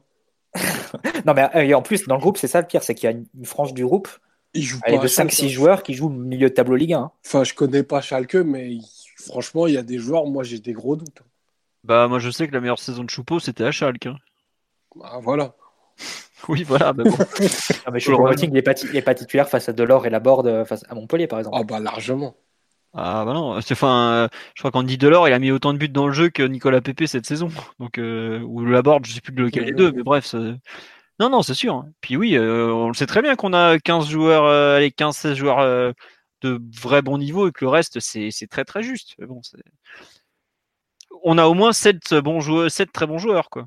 Et c'est pas le cas non plus, c'est pas une évidence pour euh, dans tous tous les, les les gros clubs européens. Est-ce Dans- que euh, dans, tous club, clubs dans tous les clubs qui aspirent à la- gagner la Ligue des Champions aussi. Est-ce que tu trouves que Tottenham, qui est une équipe qui est très bien bâtie et tout, a 7 joueurs de top niveau européen comme le PSG aujourd'hui, par exemple? Je pense qu'en tout cas, il y en a 7 qui peuvent, qui peuvent avoir des vrais rôles au PSG. Voilà. Mais t'es pas. Mais parce que le PSG n'est pas un top club européen. C'est moi mon constat il est juste là en fait. C'est que on a deux étoiles immenses, ça c'est clair et net, mais autour et, et j'exempte euh, Thiago Silva, Marquinhos et Verratti, tout est très discutable et tout est amené à être discuté quand tu vois ce qu'on fait depuis trois ans. On peut pas se dire euh, non mais c'est c'est certain, on, on doit les laisser, c'est les mecs au-dessus. Non, il faut tout secouer. Même le statut de Di Maria aujourd'hui, bah, même s'il a prolongé, peut-être que ça passe par d'autres hommes que lui. Et c'est pas le niveau que je remets en cause. C'est il y a un moment, il faut changer. Ouais, bon. Euh, justement, tu m'amènes au thème suivant, l'heure des grandes manœuvres. Du côté de, de Doha, donc où notre directeur sportif a été euh, envoyé, slash convoqué, slash et de passage. Euh, première question, est-ce que on est donc le 27 mai Est-ce que pour vous c'est un peu déjà trop tard pour euh, commencer ce genre de de réunion, rendez-vous où on définit l'avenir? Personne ne va en parler. Ça- Tu, tu ça- demandes vraiment euh, comment il faut gérer un des dix plus gros clubs du monde là? Non, non, mais enfin, est-ce que pour vous, ouais, on est le, on est fin mai, la saison vient à peine de se finir. Est-ce que c'est pas, euh, est-ce que le PSG n'est pas déjà en retard par rapport au reste du euh, En tout cas, c'est traditionnel. C'est toujours dans, cette, dans ces eaux-là. Sitôt la Disons fin du que championnat. là c'est le début de Roland Garros, donc ça me paraît être la période euh, idéale en fait. Ramad- le Ramadan, Roland Garros, c'est la fin du championnat. C'est toujours dans ces eaux-là que, que, ça se, que ça se définit. Mais déjà, c'est une bonne chose. Enfin, après, c'est difficile. On ne sait pas exactement ce qui se passe à Doha. Il y a beaucoup de, beaucoup de flou. On ne sait pas trop euh, ce qu'est allé faire euh, Enrique là-bas. Même si, bon, on peut supposer que si tout l'état-major du club, y compris euh, des secteurs administratifs, est convoqué euh, à Doha, c'est pas pour faire un point sur l'avancée du dossier d'Alan, sur la vente de Nkunku ou sur la, suppression de l'équipe réserve. Je pense qu'il y a forcément des, enjeux un peu plus, globaux. Et après une saison comme, euh, on a vécu, forcément, tu es amené à imaginer que les, propriétaires demandent des comptes. Parce qu'au final, c'est quand même leur argent qui est dépensé et qui est dépensé pour, se faire remonter à 2-0 par, le de- d'Olivier Létang. Mais euh, On Non, mais Je viens de- je viens de- d'avoir une vision d'horreur. euh. d'Olivier Létang et Arfa. dire euh, le reine de- d'Oligoulard Solskjaer. Et d'Olivier- Non mais ouais c'est ça quoi, tu vois, c'est quand même- on a quand même réussi à paumer contre le club le plus loser de France avec euh, un duo magique euh, l'étang Ben Arfa qui parade après alors que Bah oui, non, mais ils c'est- que de la merde à Paris. quelque part, c'est c'est une humiliation. Il faut se rappeler quand même que Ben Arfa, c'était, euh, enfin, c'est celui qui voulait parler à l'émir, à l'émir parce que parce que Nasser, euh, elle le faisait pas jouer, parce que Emery le faisait pas jouer. euh, Enfin, c'est ce niveau d'humiliation quand même qu'on a Ah subi. euh. Il Ouais, faut ouais. se rendre compte. Donc c'est normal. A priori, ce serait normal qu'il y ait des conséquences. On en a parlé souvent, on a blagué entre nous euh, sur les après-podcasts, tout ça. euh, On faisait des paris. Moi, j'ai toujours parié qu'Enrique et Tourelle euh, sautaient- allaient sauter ensemble. Bon, ça a l'air un peu plus compliqué pour Tourelle cette année. J'étais un, un petit peu ambitieux. D'ailleurs, faites vos paris hein, sur live sur ce qui, ce qui va sortir de la réunion. Est-ce que Nasser va sauter? Est-ce qu'Enrique va sauter? Est-ce que Tourelle? Est-ce qu'aucun des trois? Est-ce qu'on va continuer comme ça? Ça, ça peut être drôle de, voir dans une semaine les, résultats. Mais je- a priori, on peut s'attendre quand même à des décisions, non, Philo? Bah, Enfin, enfin moi je vais pas vous mentir, ce qui se passe à Doha, tu as, c'est inaccessible honnêtement. Non, personne ne sait. Voilà, enfin, À part Max détention. Desséven, personne ne sait. oui, voilà, non, mais après, Bisous à lui. enfin, même euh, tu as les échos, par exemple, qui, ce que tu peux savoir en fait, c'est les, les échos indirects. Par exemple, ce que disait Loïc Tanzi de RMC, qui est plutôt bien renseigné sur le PSG, qui dit ouais bah tout ce qui est négociation avancée, ça a été mis en, ça a été stoppé quoi. Donc ça veut dire qu'il y a peut-être des gros, enfin il y a pour que des, des dossiers qui avançaient bien soient mis en pause et que derrière il y a des grosses décisions qui sont en attente ou qui vont, enfin des trucs qui peuvent vraiment changer la face euh, du club quoi. Mais après, enfin techniquement, on sait même pas exactement qui va faire la réunion au Qatar avec Enrique. Est-ce que c'est, euh, est-ce que déjà, tu, enfin bon, il y aura probablement un Al Khalifi, mais est-ce que tu as par exemple euh, Khalifa Ramis? Est-ce que tu as, euh, je crois que c'est Jordan Altani l'autre qui gère un peu le football au Qatar? Est-ce que tu auras l'émir ou pas? Enfin, est-ce que tu as un mec comme Pinizavi qui par exemple serait peut être impliqué dans ce genre de rendez-vous parce qu'il a quand même, euh, c'est quand même un nom qui pèse au PSG moi je vais pas faire euh, genre je sais tout alors que honnêtement c'est des serres auxquelles j'ai pas du tout accès où il est très compliqué d'avoir accès et donc bah tu ce, que ce que tu peux entre guillemets déduire c'est que bah il va forcément se passer quelque chose parce que bah Enrique était bien attendu mardi à Monaco pour la réunion du syndicat Première Ligue là donc euh, Première Ligue à la française hein. Euh, il est pas là. Euh, il a été il est parti finalement à Doha. Alors euh, bon son entourage a expliqué que c'était prévu bon ouais on a un peu de mal à y croire. Mais globalement, ce que tu peux attendre des rendez-vous actuels, c'est au moins des grosses décisions. À savoir, est-ce que ça sera par exemple sur l'organigramme un tel reste, un tel part, un tel est nommé? Est-ce que ça sera par exemple sur la, la profondeur de refonte de l'effectif? Ça peut être aussi un, truc comme ça qui est décidé. Ça se trouve, il est parti pour le mercato d'Aldouaï et on est là. On, on- on Ah, c'est exceptionnel ce qu'on a appris dans les- dans l'article de l'équipe ce matin que Enrique faisait en même temps le mercato du club euh, qatari. En janvier, bah, tu m'étonnes après. Mais, Non, non, mais oui, euh, enfin voilà. euh, mais tu penses que ça, ça peut parler de, de sujets entre guillemets mineurs comme le mercato? Ah bah ouais, évidemment. Enfin, euh, t'es obligé de parler de Il y a besoin d'une réunion d'urgence comme ça pour, euh, pour Bah, parler d'Ander enfin, Herrera et d'Alan. quoi. Peut-être pas dans, dans Herrera et Dalan, mais peut-être que si. Enfin, faut pas oublier un truc, c'est que le PSG, euh, quand tu fais un transfert, même quand tu fais, quand as besoin d'une d'argent au PSG, C'est la clause de Griezmann, je veux bien, mais bon. Oui, voilà, mais, mais non, mais enfin, franchement, enfin, tu as quand même le nom de Delirte euh, qui ressort régulièrement. Tu, on parle de transfert à 50, 60, 80, 100 millions d'euros. Euh, Excusez-moi, euh, 100 millions d'euros, euh, tu les trouves pas dans le cul d'un d'un âne, quoi. Enfin, c'est quand même des très gros sommes, mais je comprends que ça soit discuté, entre autres, dans, dans des réunions à Doha où il y a quand même des mecs importants, parce que c'est quand même, tu l'as dit toi-même, c'est leur argent qui est, qui est dépensé. C'est pas rien, quoi. Et on est sous FPF euh, s'il avait, be- avait besoin de le rappeler encore une fois. Ouais, euh, les comptes, on doit les équilibrer avant le 30 juin. C'est pas euh, au 31 août. Hein. Les périodes de mercato, c'est euh, normalement cette année, je crois que c'est 7 juin, 2 septembre. Mais les, les, les comptes, c'est 30 juin, enfin 1er juillet au 30 juin. Donc là, on va être dans une période où il va falloir vendre.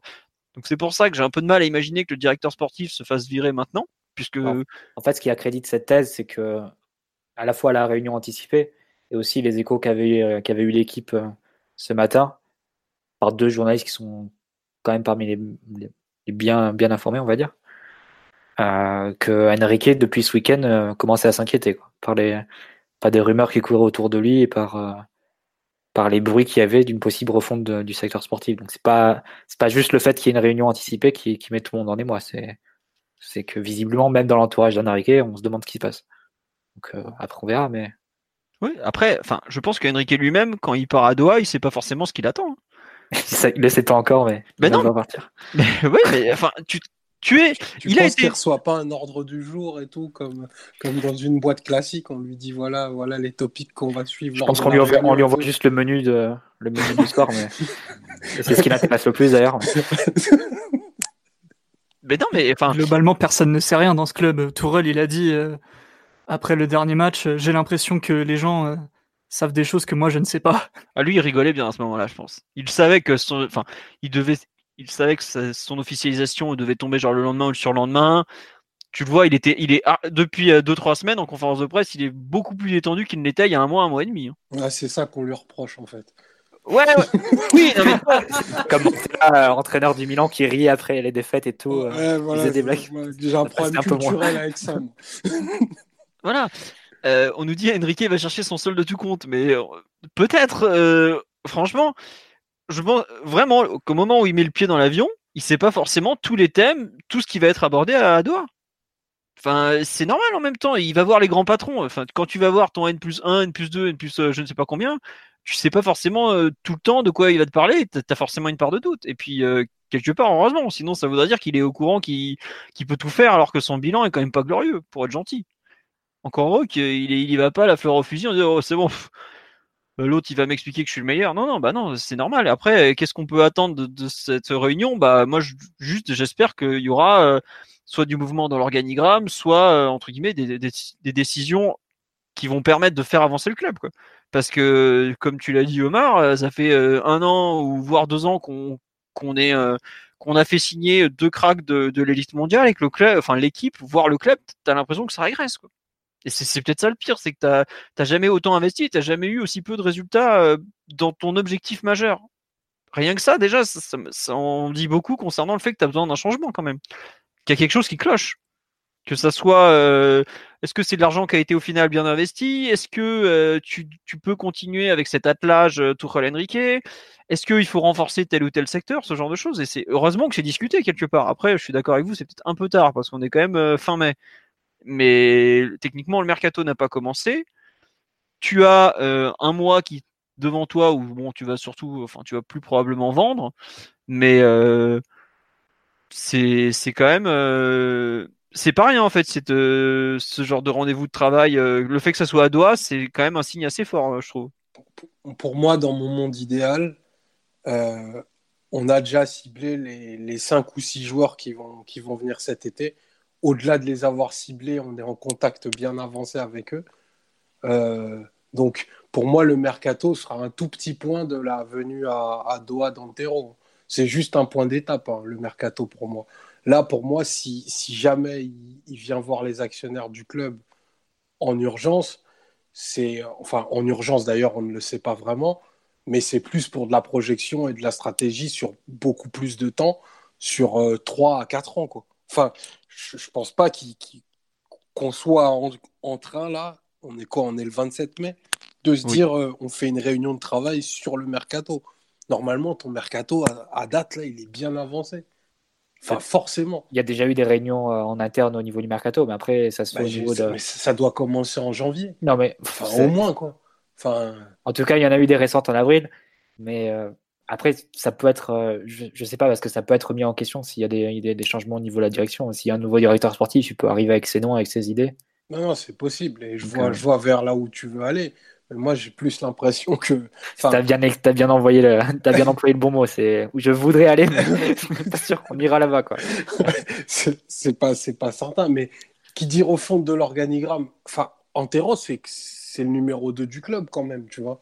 Donc je pense qu'il, malgré Trois, qu'il euh, trois ou deux euh, selon. bah t'as quand même Jean-Claude selon- Blanc qui a une Sur des- légitimité qui est plus grande que la sienne et Ouais. un historique aussi quand même Bon, sur des dossiers importants, il a la main quand même, Enrique. Ouais. Comme Oui, on c'est disait vrai. tout à l'heure, il a sur les derniers dossiers. Il a la main fait- sur, euh, voilà, sur énormément de choses. Excuse-moi Mathieu, mais entre, euh, entre la suppression des, des féminines, la roche, euh, des féminines. Ça, c'est ce que toi tu ferais, Omar. Ça, nous- ça nous intéresse pas.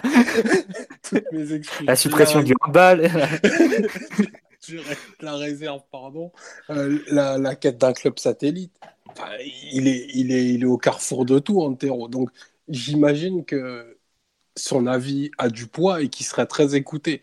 Donc, c'est pour ça que moi, je pense que, et je reviens encore là-dessus, que ça pourrait bouger. Il pourrait y avoir un tremblement de terre bien plus grand que ce qu'on pense. Et, et, ça, vraiment, j'exempte pas ton rôle de ça. Et que Antero, lui, il s'en sorte euh, limite encore renforcé. Parce que plus ça avance, plus j'arrive de moins, de façon de moins claire à voir jusqu'où va sa, sa sphère d'influence. Elle a l'air de plus en plus importante au gré qu'il fasse de plus en plus de conneries au niveau sportif. Je me permets, mais voilà quoi. C'est beau, non mais enfin ouais, et tu vois, enfin quand il va là-bas, c'est aussi, je pense, une façon d'évaluer euh, son influence jusqu'où elle va aussi, tu vois. Parce que tu peux pas, euh, tu te retrouves pas là, enfin au bout d'un moment, il, va, il doit rendre des comptes le type quand même quoi c'est lui le directeur sportif, c'est lui qui construit l'effectif, c'est lui qui, qui s'est fait flinguer par son entraîneur pendant toute l'année parce qu'il a fait que des conneries, comme tu par dis. Son pendant... entraîneur, par les directeurs sportifs adverses et par ses propres joueurs. Hein. Ouais. Par le coach des U19 aussi. Même non, Thiago Silva, quand il dit euh, demander à Antero, euh, ah, il c'est Marquinhos qui joue au milieu. ouais. Euh, non, il y a beaucoup de on nous dit est-ce qu'il est envisageable qu'une autre personne, Wenger par exemple, se soit déjà penché sur les dossiers sans que cela n'ait filtré dans la presse? Oh bah oui, surtout un mec comme Wenger qui parle pas beaucoup, c'est très possible.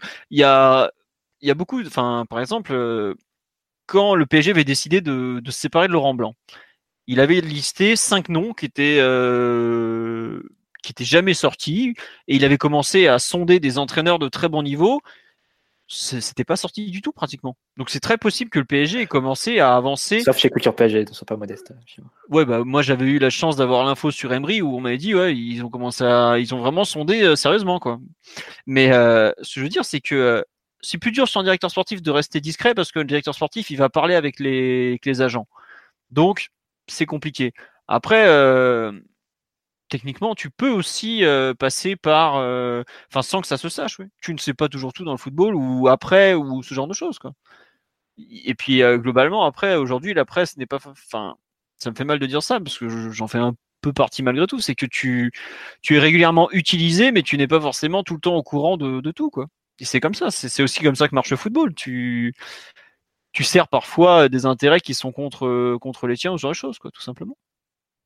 Mais bon, c'est c'est pas c'est pas impossible que le PSG ait déjà contacté d'autres d'autres comment dirais-je directeurs sportifs qui qui arriveront plus tard. Euh, qui sont en poste ailleurs ou pas ailleurs, enfin ce genre de choses quoi. C'est pas. Ouais, ça ne arrive. serait- ne serait-ce qu'au cas où, parce que c'est même pas impossible que le club, euh, à l'heure actuelle, sache forcément quoi faire de d'Enrique. Ils veulent peut-être euh, discuter un petit peu avec lui euh, pour voir euh, euh, où aboutira, euh, où aboutiront les choses. Donc euh, oui, j'espère qu'on qu'on assure nos, nos arrières quand même.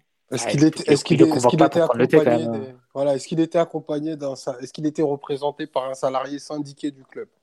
Euh, Ça, c'est une vraie tendance parce que on saurait que c'est un entretien préalable à licenciement dans ce cas-là, mais ça en prend, ça en prend pas le sens. Plus, Mais après- sérieusement, Mais ça peut pas, c'est pas forcément un licenciement, Omar. Ça peut être un, un recasage. Je sais pas comment dire ça. Ouais, un coup de pression. un reclassement. quoi. Ouais. Non, mais tu le recases ailleurs. Tu, ou bien tu le laisses terminer euh, Ouais, jusqu'à une date euh, X. Et après, tu, le, tu lui trouves un tu job un euh, préavis. grassement payé euh, Ouais. dans la, à la fédération ou dans un club. mais- Oh, directeur de la rédaction de 100% PSG, c'est bien ça. Il retournera à ses premières amours C'est ça. comme ça. Alors Omar, ça fait bientôt un an que ça a changé de nom, que ça s'appelle PSG le Mag. hein. Ouais, tu vois bien comme ça m'intéresse tous ces trucs-là. Non, mais bon, enfin, bah, enfin, là, la grande rumeur du moment pour avancer, c'est celle sur euh, le fameux euh, le serpent de mer ultime de QSI, Leonardo. Mais par exemple, euh, oui, un mec comme Leonardo ou d'autres, hein, enfin, je citais, c'est pas du tout une info ou quoi que ce soit, c'est une simple, par exemple, un mec comme Andrea Berta, qui est le, le directeur sportif de l'Inter, de l'Inter, de l'Atlético Madrid. Ouais. Le PSG le sonde. Lui, il a déjà sa liste de joueurs, il a commencé à sonder les agents par rapport à ce qu'ils sont disponibles sur le marché des transferts, tout ça. Il arrive en tant qu'Andrea Berta, il dit que il représente l'Atlético Madrid. Ça se peut, il travaille entre guillemets déjà, enfin, il sait, dé- il sait déjà qu'il va peut-être bouger vers le PSG. Les contacts qu'il a pris, quand tu proposes Atlético Madrid à un joueur ou que tu es le PSG, globalement, euh, les mecs sont intéressés dans tous les cas. Donc, c'est pour ça que je dis que il peut, enfin, tu peux avoir contacté quelqu'un en amont qui a commencé un peu à travailler, à déblayer un peu le terrain, mais qui, qui te rejoindra pas forcément et tout ça. Donc ça Ah, peut tu parles ne de quelqu'un sous contrat, quoi. Oui, voilà, mais évidemment, sous contrat. Mais même, tu peux utiliser des intermédiaires et tout ça. Enfin, des intermédiaires dans le football, euh, c'est pas ce qui manque. Hein. Quand il y a un chèque à prendre, il y a toujours du monde, ne vous inquiétez pas. Mais c'est pour ça que c'est pas, pas forcément sorti dans la presse parce qu'il y a des moyens détournés, parce qu'il y a des joueurs aussi qui sont de confiance, qui savent se taire. On a parlé de Wenger, alors lui, euh, bon voilà quoi. Euh, c'est pas forcément, euh, ça peut arriver quoi. C'est pas, pas parce qu'aucun nom n'est sorti de directeur sportif. euh, alors, si- on a eu qui comme nom qui est sorti en directeur sportif? Peut-être euh, Campos vite fait en Italie là, qui était, enfin, mais c'est pareil. Enfin, euh, Nasser Al Khelaifi, il le connaissait même pas de, de visu il y a trois mois, donc ça, la news, la, la rumeur était sortie avant, donc ça l'a décrédi- décrédibilisé un peu par exemple. Mais euh, ça peut, ça peut arriver quoi. Bref, pour revenir sur l'ami Leonardo, euh, Mathieu, Omar qui suivent le championnat italien euh, plus que moi, est-ce que vous pouvez expliquer pourquoi il quitte ce Milan notamment? Mathieu, Bah, j'imagine. Bah, il est revenu à Milan l'an dernier dans le cadre du changement de propriétaire avec l'arrivée d'Eliott. Elliott, c'est un fonds d'investissement qui a ça. racheté le club à un Chinois qui était pas très fiable d'un point de vue monétaire, enfin financier. Globa- globalement, la, la politique d'Eliott, c'est de rendre euh, le club un peu propre pour pouvoir le revendre euh, dans 2-3 ans. Euh, Peut-être plus, hein, enfin, ça dépend après des délais. C'est dur à chaque fois de programmer dans le foot. Donc, Leonardo est revenu euh, l'an dernier avec Maldini, puis Gazidis, l'ancien directeur général de. Non, c'est même peut-être plus que directeur général Arsenal. Je voudrais vérifier. Il était pas venu en- administrateur aussi comme, euh, comme à Milan? Ivan Gazidis? Bah, Vas-y, je, je t'en prie. il devient administrateur euh, à Milan, donc il reprend le poste de Galliani, il devient un peu le, le- le patron du club. Et là, à partir de là, il y a, il y a plusieurs, il y a plusieurs raisons. C'est, on- évidemment, on n'aura jamais la, la raison officielle. Il y a des tendances sur des, des inimitiés ou sur des, des partages de pouvoir pas toujours évidents entre Leonardo et, et Gazidis. Et il y a l'autre grande raison, ce serait un désaccord sur la stratégie. Euh, donc le Milan et, et Gazidis souhaiterait se tourner vers, euh, vers l'achat-revente de, de jeunes joueurs, ce que ne voudrait pas faire Leonardo. Après, il y a une troisième hypothèse, c'est que Leonardo, il doit sentir qu'au niveau fair play financier, ça va être compliqué, donc euh, il, préfère, il préfère partir à maintenant avant, avant que d'avoir à, à gérer Ah, des je- périodes de vache maigre. Bon, ça, c'est une, autre, une autre hypothèse aussi. Bon, il y a un peu le, un faisceau, évidemment, de, de possibles raisons, et ça fait des semaines maintenant que son départ est dans les tuyaux. Je crois qu'à la base, c'est sorti par un, par un blog de supporters, pas un blog de tifosi, puis ça a été confirmé ces derniers temps, jusqu'à ce que jusqu'à Sky aujourd'hui qui annonce que a priori ce sera demain l'officialisation Ouais. de son départ. Et donc on avait cette pour ce week-end la rumeur d'un autre euh, blog de supporters. Donc il confirmait la, la démission immi- immi- imminente pardon de, de Leonardo et faisait un peu le point sur son futur. Donc en citant plusieurs pistes possibles, que ce soit Monaco, que ce soit Nice, que ce soit la fédération brésilienne, où a priori Edu, il me semble, devrait, devrait rejoindre Arsenal, donc ça libérerait un poste de, de directeur technique. Pourquoi pas Je- pour lui? Il me semble qu'Edu gérait, était coordinateur des sélections. Et C'est un poste auquel euh, Leonardo avait déjà été cité par le ça. passé. Voilà. Ça peut paraître crédible, mais surtout l'article disait que dans les tuyaux, c'était surtout un retour au PSG qui était possible, et que Leonardo était en contact avec, avec Nasser ces derniers jours. Après, il me semble De- que Nasser n'avait jamais démenti le fait qu'il parlait euh, de temps en temps avec Leonardo. quoi. Ben, je crois que Leonardo aussi euh, avait Oui, dit voilà, qu'il était oui. toujours en contact. Après, c'est vrai qu'on a parlé tellement de fois du retour de Leonardo. Je crois que la première fois, ça intervient en 2014, un an après, euh, après son départ, où on disait qu'au moment de la prolongation de Blanc, il avait réclamé la venue d'un directeur sportif, etc. Mais la deuxième vraie rumeur, c'était en 2016, exactement au même moment qu'aujourd'hui d'ailleurs, fin mai.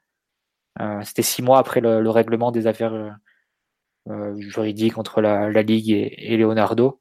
Là, il y avait eu vraiment de, de sérieuses rumeurs. Il me semble même qu'un papier, un papier du Parisien de Ronan Folgoas débutait par euh, le retour de Leonardo qui devrait se concrétiser dans les prochains jours ou un truc comme ça. Il y a euh, il y a eu un emballement, le Mundo Deportivo aussi, un journaliste euh, avait confirmé, etc. Et au final, ça avait fait pchit au bout de, au bout de deux, trois jours. Et, et il y avait eu une révolution, oui, mais au niveau de l'entraîneur, dix, euh, dix jours plus tard. Donc, euh, à voir un peu ce qui va se passer cette fois-ci. C'est, comme tu as dit, Philo, c'est un tel serpent de mer. On ne sait pas exactement où sont les, où en sont les relations entre Leonardo et le, et, le- et les propriétaires, tout simplement. Est-ce que, est-ce qu'il y a un blocage définitif? Parce qu'ils ont eu la possibilité plusieurs fois de le reprendre, ils l'ont jamais fait. Et forcément, le reprendre maintenant, après l'avoir euh, éconduit et après l'avoir snobé euh, plusieurs fois, ce serait un peu un, un aveu d'échec, En fait, guillemets. Juste pour compléter, c'est surtout à cet, in- cet instant, il apparaît que euh, Leonardo ne veut pas rester à Milan, on dit c'est Milan le lourd. Non, non, c'est Milan euh, Leonardo qui, qui, démissionne. Hein. Il est pas, enfin, il, comprend que il a plus trop sa place aujourd'hui. Mais c'est aussi que tu as l'impression que ce que Leonardo apporte, ça va avoir euh, des coûts sur le marché des transferts, une présence médiatique euh, forte, une capacité à, à prendre la pression sur lui, c'est exactement ce dont semble avoir besoin le PSG. En fait, depuis le départ de Léo en 2013, c'est pratiquement le moment où euh, les points forts de Leonardo sont le plus les besoins actuels du PSG. D'où le fait qu'évidemment la rumeur ressort, tout ça. Après, euh, moi personnellement, j'ai de gros doutes quant au fait que, comme tu dis, le Qatar reprenne un mec qui n'a jamais, enfin, qui est parti de lui-même et qui et toutes les tentatives de, de, rapprochement ont jusque-là très largement échoué, quoi. Donc, euh, je vois pas pourquoi, même si effectivement le côté besoin apport colle, pourquoi d'un coup ça va marcher, et sachant que Antero Henrique n'apparaît pas spécialement, enfin, il apparaît, euh, comment dire, euh, menacé sans vraiment l'être. Enfin, c'est un peu, c'est un peu bizarre en fait. Disons que ça fait vraiment. Euh, ah, t'as l'impression qu'Henrique, comme on dit, en cas de guerre nucléaire, seul survivrait les cancrelats et Henrique, quoi. C'est un peu. il est insurmessible.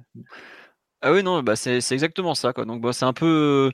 voilà, un peu. Je sais pas, Omar ou Simon, euh, Après, cette fois-ci, il y a, y a qui a l'air, euh, selon les informations, si elles s'avèrent justes, il y aurait Pini Zahavi dans la danse. Je sais pas si c'était le cas les fois d'avant, mais si euh, tout, tout, ce petit monde se met un peu d'accord, Zahavi, le Qatar, Leonardo, ça paraît pas impossible qu'il y ait un retour du Brésilien vu les besoins du PSG et le besoin de compétences surtout, et de retrouver euh, une direction sportive euh, fonctionnelle, saine et qui va aller, euh, qui va travailler de pair avec l'entraîneur aussi. Donc, je, j'ose espérer que l'influence de Zahavi puisse jouer dans cette histoire un petit peu, parce qu'on sait que au-delà de son statut d'agent international, on sait qu'il a un pouvoir d'influence, voire de décision qui est très très important dans ces strates de pouvoir-là. Bah, en fait, enfin ça, l'histoire de Pinizavi, donc c'est un journaliste euh, brésilien qui vit en Italie, qui travaille pour Premium Sport, s'appelle Anderson Marques de mémoire, qui a gentiment tapé la photo de François. Bon, euh, non, mais en fait, euh, j'ai du mal en fait à comprendre pourquoi d'un coup Zavi viendrait se rapprocher de Leonardo en fait, sachant que parce qu'il y a peut-être une com à prendre. Oui, oui. Il s'est bien rapproché. Il s'est bien rapproché. Comment ça marche hein. Il s'est rapproché de Bruno Genesio, donc euh, quoi. J'ai oublié cette folie. Non, mais enfin, c'est ça un peu qui me fait tiquer dans cette histoire. C'est, euh... ok, c'est un type qui est proche de.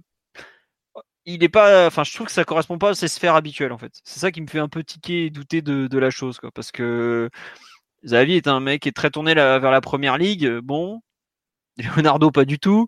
Euh, Pini, c'est pas trop un type qui est tourné vers le marché italien. Si ça devait être tourné vers le marché italien, ça serait, plutôt Ramadani. Est-ce que Ramadani a fait beaucoup d'affaires avec Leonardo? J'en ai pas vraiment l'impression, même tout le contraire. Enfin, je, trouve que c'est vraiment pas du tout les mêmes cercles d'influence et c'est pour ça que je, trouve que ça colle pas en fait en termes de, rumeurs. Après, pour, le coup, le, journaliste en question, là, le, Brésilien qui vit en Italie, est vraiment bon sur les Brésiliens qui évoluent en Italie. Il s'avère que bon, Leonardo coche ses deux cases. Donc euh, c'est un truc à garder en tête. Et effectivement, si euh, un mec soit pas Sky aussi, je pense. Hein. voilà. Globalement, tout ce qui concerne Leonardo, en général, ça sort plutôt sur Sky. Donc après, regarde, ils se sont fait cramer sur le fait qu'il allait démissionner par un petit blog milanais sorti de nulle part. Enfin, c'est pas un petit blog, parce que c'est quand même un truc où il y a la Gazzetta qui est derrière. Mais en général, quand ça finit sur ce genre de blog, c'est que la Gazzetta n'avait pas forcément une info confirmée là-dessus. Donc, euh, c'est enfin, c'est vraiment bizarre le, l'aspect, euh, enfin d'où vient le, comment dire, d'où vient la rumeur et pourquoi d'un coup ce rapprochement avec le PSG alors que bah il y a il y a quelques jours, euh, on n'y pensait pas du tout. Il y a aussi le fait que le PSG ne démente pas totalement le, la possibilité d'un retour, alors qu'en général, il, stoppait assez vite. Ce soir, le Parisien dit, enfin, tout en faisant un article qui, qui pondère beaucoup euh, les raisons du, du voyage d'Enrique à euh, dans la même ligne que ce qu'a fait RMC aussi. Ils disent que pour la première fois, les dirigeants parisiens n'excluent pas que n'excluent pas un retour du Brésilien. Euh. Voilà, mais après entre ne pas exclure et ça, voilà. Bon, tiens, on nous demande est-ce qu'un ticket Leonardo Allegri est impossible? Bah Je sais pas, Mathieu, tu veux, tu Omar, tu veux en parler. Il n'y a jamais rien d'impossible. Ah, là, on est plus proche d'un ticket Enrique Toral, si vous voulez mon avis, mais après, on verra bien. Hein, naturellement. Qui vivra, verra. Tiens, c'est vrai que sur le live, on me dit, il fait une très bonne remarque sur le, ticket, euh, enfin, le ticket, le rapprochement Zahavi-Leonardo, c'est qu'on va avoir, on doit faire beaucoup de transferts, on va avoir besoin de réseaux dans plusieurs championnats. Ce serait pas idiot d'avoir les deux. Puis tu peux même rajouter les bons réseaux de Tonton Enrique au Portugal. Et oui, tu as, les trois et là, tu as tout le monde. Mais euh, bon. Ce qui est sûr, c'est que les réseaux de Leonardo en Italie vont pas être d'une grande utilité pour vendre, a priori. Mais c'est pas les clubs acheteurs qui seront. Quand l'Inter va nous proposer un prêt sur 30 générations pour Cavani, on va, va pas trop comprendre. Inter is back, on hein, fait gaffe, on a des sous maintenant. oui, monsieur Zeng, vous êtes gentil, monsieur Zeng. on nous dit autre question, si ça s'enflamme d'un coup de plusieurs sources différentes, n'est-ce pas que quelqu'un a passé quelques coups de fil pour créer la rumeur? Bah, Leonardo lui-même. c'est possible. Euh, voilà, c'est un, grand expert pour ça. C'est un grand garçon, il sait se débrouiller. Et, d'ailleurs, souvent, les, quand, quand, les rumeurs sont sorties, enfin, ce qui se disait, c'était que Leonardo lui-même alimentait ça et que pour faire campagne. Voilà, se servait de ça pour faire campagne pour, pour d'autres jobs. Parce que Leonardo, il a, il a, il a longtemps été. Euh, je crois il a fait deux ans ou trois ans, Mathieu, si je me trompe. Il a été consultant sur Sky, hein. donc il t'a ah bah, fait, il t'a fait pas. Et euh, il s'en est, il s'en est beaucoup servi de, de ce serpent de mer euh, du PSG pour, euh, à, à, dessein pour, pour récupérer d'autres jobs. Il y a eu ah, l'Inter aussi. Même pour, même pour revenir au, PSG, je pense, Omar, parce mm. que tu lances cette rumeur, évidemment, sur les réseaux sociaux, dans les groupes de supporters, etc. Leonardo, il a une cote de popularité incroyable. Je, pense qu'il n'y a, personne qui aimait comme lui au PSG, sur les personnes qui sont récemment passées par le club, joueurs, dirigeants compris forcément, dès qu'il y a la moindre rumeur, ça pourrait être un compte, un compte Twitter euh, à trois abonnés créé avant-hier, tout le monde s'enflammerait et tout le monde se, mettrait à rêver de son retour. Forcément, ça, il peut se servir de cette cote de popularité-là pour essayer de, placer ses pions et de, de jouer de ses intérêts et de, de placer sa candidature tout simplement près du Qatar en disant voilà, tout le monde a confiance en moi, j'ai la base, j'ai la base avec moi, filez-moi le poste. Mais après, est-ce que ça suffira, euh, ça suffira cette fois, alors que ça n'a pas marché les deux dernières fois, moi C'est faudra voir les prochains jours. Ouais. Euh, non, juste sur le live, on nous disait aussi, j'ai quelque chose, euh, je, je, sais j'ai perdu le tweet, je suis désolé. Est-ce qu'il peut revenir autrement qu'en directeur sportif, ou du moins en directeur sportif plus orienté terrain, interne comme externe, plus ou moins le poste qu'on pensait pour Maxwell? Là, c'est un avis très personnel, c'est que je vois pas du tout comment Enrique et Leonardo vont pouvoir cohabiter c'est un truc. Euh, alors après, le PSG est capable d'inventer des, des, directeurs du football des, nommés le 14 juillet, sans expérience ni rien. Mais déjà que Kluivert, l'étang, ça avait été un, plantage, enfin, ça, ça avait tourné à la guerre d'ego. Alors t'imagines avec deux personnalités euh, bien plus fortes comme, euh, comme Leonardo et Enrique, qui en plus sont déjà occupés des postes plus importants. Enrique était vice-président à Porto. Et Leonardo, il était dans les faits président du PSG entre 2011 et 2013 quelque part, les faire, les faire cohabiter ensemble, ça, ça tient pas la route. De ça fait beaucoup trop de coq euh, dans cette basse-cour. C'est ça. On est d'accord. Enfin, après, on sait jamais, hein, honnêtement. Il y a eu tellement de trucs bizarres, mais je trouve. Enfin... Ou alors c'est très ponctuel, très, très temporaire. Quoi. Genre, on te laisse finir le, mercato à Enrique et, après, euh, bienvenue au Qatar. Ouais, ouais. Bon.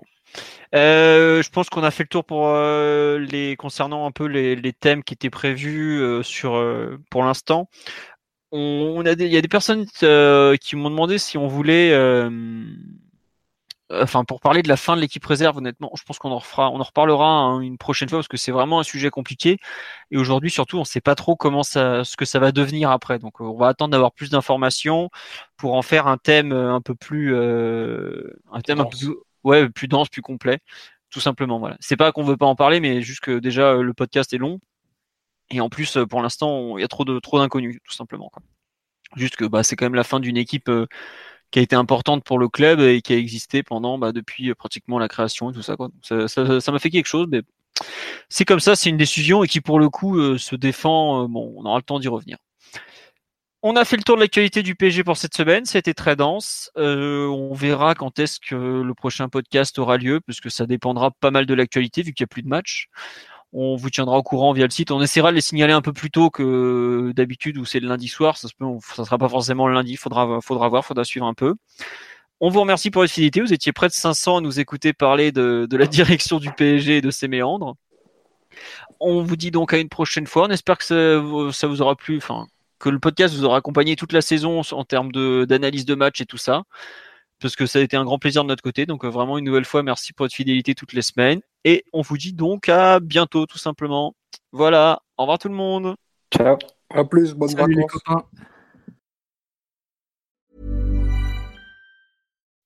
When you make decisions for your company, you look for the no-brainers. If you have a lot of mailing to do, stamps.com is the ultimate no-brainer. Use the stamps.com mobile app to mail everything you need to keep your business running with up to 89% off USPS and UPS. Make the same no-brainer decision as over 1 million other businesses with stamps.com. Use code PROGRAM for a special offer. That's stamps.com, code PROGRAM.